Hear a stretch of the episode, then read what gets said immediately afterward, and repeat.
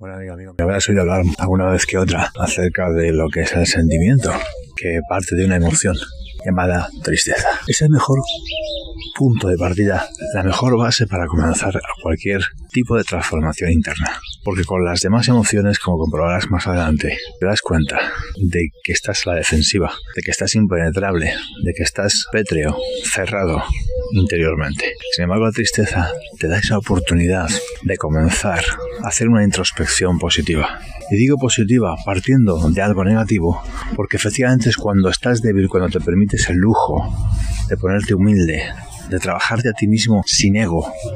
Y entonces pueden aparecer soluciones, pueden aparecer nuevas tomas de decisiones, pueden aparecer nuevos aprendizajes. Sobre todo aparece una actitud de entrega, una actitud de ir hacia, no de estar cerrado con respecto a con.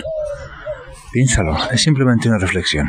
Y como casi siempre, te propongo una pequeña mini dinámica. Pregúntate, cuando alguna vez has estado triste, te has sentido más vulnerable, ha sido cuando has hecho algo después, ha sido cuando has tomado conciencia de algo, ha sido cuando has tomado una decisión respecto a algo.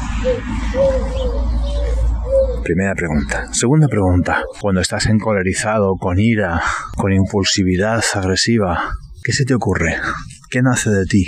¿Qué entregas al mundo? Y sobre todo lo más importante, ¿qué te entregas a ti mismo? ¿O te cierras puertas con tu actitud y tu comportamiento?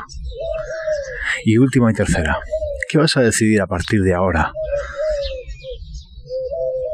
Calmar tus emociones, controlar tus emociones, dejarte que venga la debilidad, la tristeza, sabiendo que también eres fuerte, o vas a continuar apoyándote en esa energía que no te ayuda, en esa energía que te pone irascible, agresivo y probablemente en contra de ti mismo.